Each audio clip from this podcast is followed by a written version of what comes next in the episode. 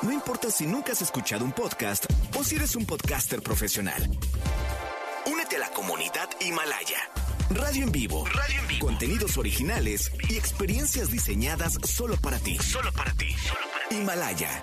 Descarga gratis la app. No importa cómo estés, siempre puedes estar mejor. Mejor, mejor. Con Reavivadas.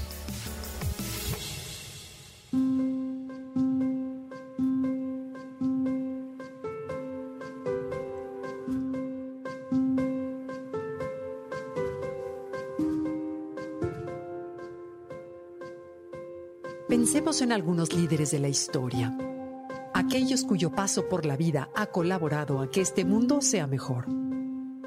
Podríamos pensar en un Gandhi, en Marie Curie, en Martin Luther King, Nelson Mandela o Florence Nightingale. El arrastre e influencia que han tenido estas personas sobre los demás es incuestionable. ¿Qué características o cualidades podríamos decir que los definen? Bien, podríamos decir que en su facilidad de palabra, en su actitud frente a la vida y los problemas, en su capacidad de conectarse con la gente, en ser generosos, humildes, justos, las cualidades son numerosas. Sin embargo, hay una de ellas que los separa del resto, mantenerse fiel a los propios principios. En una palabra, ser íntegros. Integridad. Esa virtud que regula o debería de regular nuestras relaciones con los demás y con nosotros mismos. Aquella que nos exige amar la verdad más que a uno mismo. Ser fiel a los propios principios y no ponerlos a la venta. Y que ordena o debería ordenar nuestros actos, nuestras palabras y hasta nuestros pensamientos. La integridad se construye minuto a minuto y se pierde tan fácil al vender siquiera un solo principio en aras de mil cosas. Hay quienes los venden por poder, por dinero, por prestigio, por popularidad o por miedo. Judas vendió a Cristo por 30 monedas de plata. Santana vendió parte del territorio mexicano por cobardía. En los deportes se ha sabido de jugadores vendidos que se dejan ganar por dinero. Algunos políticos y gobernantes se venden con el fin de ganar una elección. El constructor que acepta utilizar materiales más económicos de los presupuestados está vendiendo un principio. Y quizá nosotros mismos lo hacemos al rendirnos al soborno cotidiano, como es llegar a un trato con el agente de tránsito en lugar de pagar la multa. Las tentaciones sin duda son fuertes y muchas. El hecho es que podemos escondernos de todos, menos de nosotros mismos. Cada vez que cedemos a la tentación de vender un principio, erosionamos poco a poco nuestra propia valoración. Y esto no se puede esconder, se nota. Pareciera que la expresión misma en nuestra cara se va transformando. Como el retrato de Dorian Gray, nuestros rasgos se convierten en una manifestación involuntaria de la vida que hemos decidido llevar.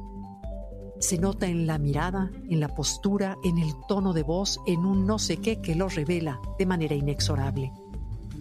Ser una persona íntegra significa actuar de acuerdo a lo que nuestra conciencia nos dice que está bien.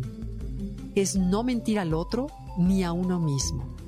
Aunque esto signifique perder una venta, un puesto político, que nos despidan del trabajo, ganar menos dinero o bien perder un amigo. Suena y es difícil.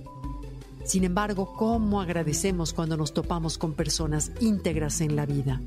Personas que son capaces de sostener su palabra, que respeta el derecho de los demás, que es honesta, generosa y justa. Cuando el honor de una persona supera las tentaciones, sus estados de ánimo y las circunstancias, le proporciona una especie de recompensa psicológica, emocional y espiritual, que se presenta en esa forma de paz y seguridad interior tan envidiable cuando lo detectamos en los ojos y en la serenidad con la que esta persona se maneja.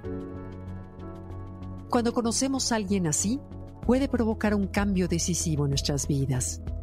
Creo que todos podemos recordar haber detectado esa virtud en un maestro, una madre, un líder o en un amigo. Personas cuyo paso por la vida han colaborado a que este mundo en verdad sea mejor. ¿Cuánta falta hacen hoy en día en nuestro país?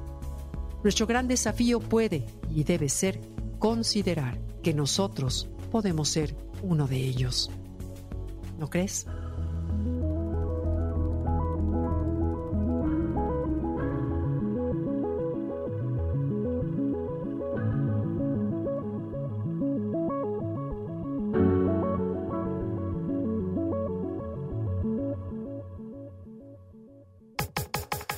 Comenta y comparte a través de Twitter.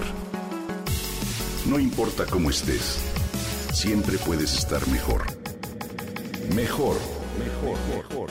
Con Gaby Vargas.